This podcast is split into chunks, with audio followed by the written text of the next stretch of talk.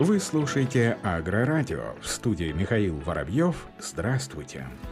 Разработана стратегия долгосрочного низкоуглеродного развития России, призванная добиться углеродной нейтральности к 2060 году. Об этом заявил премьер-министр Михаил Мишустин, открывая совещание со своими заместителями, передает ТАСС. Как отметил глава Кабмина по поручению президента России, правительство разработало долгосрочную стратегию низкоуглеродного развития, которая рассчитана на длительный период. Он уточнил, что цель документа – адаптировать экономику России глобально глобальному энергопереходу, сократить выбросы парниковых газов и добиться углеродной нейтральности к 2060 году. Новая стратегия позволит увязать цели международной климатической повестки с возможностями и интересами экономики России. Подготовленный документ содержит мероприятия по конкретным отраслям, в частности по сельскому хозяйству. Премьер подчеркнула, что значительное структурное изменение предполагается провести в течение ближайшего десятилетия. Михаил Мишустин Костин добавил, что тема углеродной нейтральности чрезвычайно актуальна. Она обсуждалась с представителями крупнейших компаний в рамках заседания консультативного совета по иностранным инвестициям. В заключение глава правительства сообщила, что реализация климатических проектов начнется уже со следующего года. Перемены в подходах к углеродной повестке должны позитивно сказаться на развитии российской экономики в целом. В Омской области устанавливают сети агрометеостанций. Компания Telecom Holding и Омский АНЦ заключили соглашение о внедрении пилотного проекта по созданию распределенной сети агрометеостанций. Об этом сообщает пресс-служба Омского АНЦ.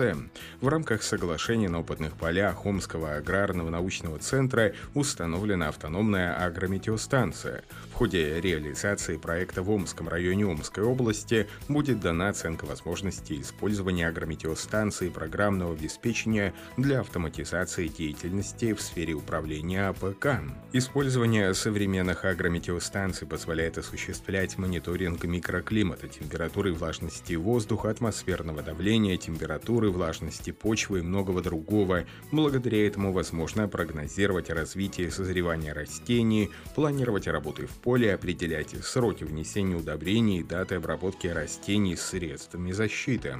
Агрометеостанция осуществляет автоматический сбор метеорологической информации с последующей систематизацией анализом данных с помощью специализированного программного обеспечения. Садах Ставропольского края продолжается сбор осеннего яблока. До конца ноября в регионе не прекратится уборка таких сортов, как Ренет Семиренко, Айдарат, Грэнни Смит. Об этом сообщает пресс-служба Минсельхоза Ставрополья. На сегодняшний день с уборочной площади яблоневых садов 1571 гектар в крае собрали более 33,5 тысяч тонн при средней урожайности 214 центнеров с гектара что составляет 60% от запланированного объема. Активными темпами уборка яблок идет на предприятии сады Ставрополья Труновского округа. При благоприятных погодных условиях хозяйство намерено завершить уборку уже на следующей неделе. Воловой сбор в хозяйстве в настоящий момент находится на уровне 4000 тонн. Вопросам сокращения использования пестицидов и агрохимикатов в сельском хозяйстве уделяют все больше внимания во многих странах мира. Об этом сообщает пресс-служба Россельхознадзора. Европейский парламент поддержал проект Еврокомиссии от фермы до вилки, который предполагает к 2030 году введение значительных ограничений на количество пестицидов, удобрений и противомикробных препаратов, используемых на фермах в ЕС. Так, действия, предложенные в стратегии, включают и сокращение сокращение на 50% использования пестицидов, сокращение использования удобрений, в том числе навоза на 20%, сокращение на 50% продаж противомикробных препаратов или антибиотиков, используемых для сельхозживотных и аквакультуры. Кроме того, Нижняя палата парламента штата Нью-Йорк провела слушание по вопросу ограничения использования неоникотиноидов. Обсуждаемый законопроект запрещает применение химического продукта в качестве упреждающего или профилактического химического лечения, но позволяет использовать инсектицид в ответ на конкретный очаг вредителей в местах выращивания сельхозпродукции. Аналогичные ограничения уже введены в Европейском Союзе и Канаде. По мнению экспертов, химическое вещество не только смертельно опасно для насекомых, но и проникает в окружающую почву и воду, что может нанести вред птицам, млекопитающим и даже людям.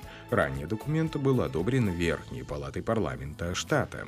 В Германии Федеральное управление по защите прав потребителей биобезопасности пищевых продуктов BVL применило ограничения к популярному гербициду для кукурузы тербутилизину. В соответствии с постановлением ведомства только одна обработка максимум 850 граммами продукта на 1 гектар может быть проведена на той же площади в течение трехлетнего периода. Ограничению предшествовал научный анализ, в ходе которого специалисты пришли к выводу, что при разрешении разрешенным на данный момент максимум 850 граммов тербутилазина на 1 гектар в год нельзя исключить риск для потребителей. Город Санья на южном побережье провинции Хайнань в ближайшее время планирует открыть Международный научно-исследовательский центр по селекции кукурузы. Об этом сообщает ТАСС со ссылкой на региональные СМИ. Новый центр сосредоточит усилия на проведении фундаментальных исследований, разработке технологий прикладных методов, которые, как ожидается, позволят заметно повысить урожайность этой важной зерновой культуры. Согласно проекту, одна из ключевых задач данного центра – найти практически практическое применение новейшим изобретениям в области генной инженерии при взаимодействии со странами, участвующими в проектах инициативы «Один пояс, один путь». Кроме того, по сведениям СМИ, эта структура займется обучением специалистов в области селекции растений. Одним из важнейших направлений станет сотрудничество с другими государствами с целью обмена технологиями и высококачественными генетическими ресурсами.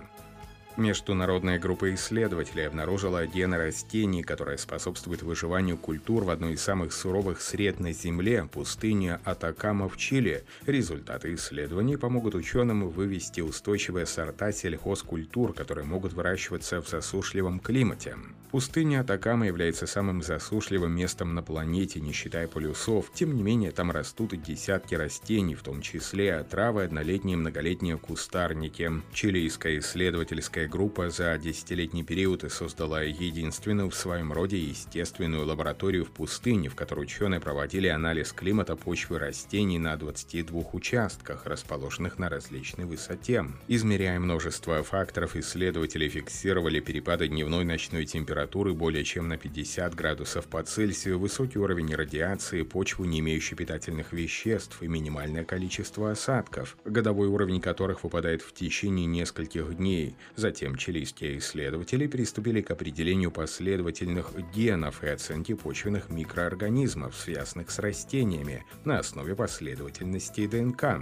Они обнаружили, что у некоторых видов растений у корней развиваются бактерии, способствующие росту, что является адаптивной стратегией для оптимизации потребления азота. Так, исследование выявило 265 генов кандидатов изменения белковой последовательности, которых были отобраны эволюционными силами у нескольких видов в Атакаме. Эти адаптивные мутации произошли в генах, которые могли быть в основе адаптации растений к условиям пустыни, поскольку некоторые растения Атакамы тесно связаны с основными основными культурами, включая зерновые, бобовые картофели, выявлены учеными генокандидаты представляют собой генетическую золотую жилу для создания более устойчивых культур, отмечают представители исследовательской группы. На этом все. Оставайтесь с нами на глав агронома.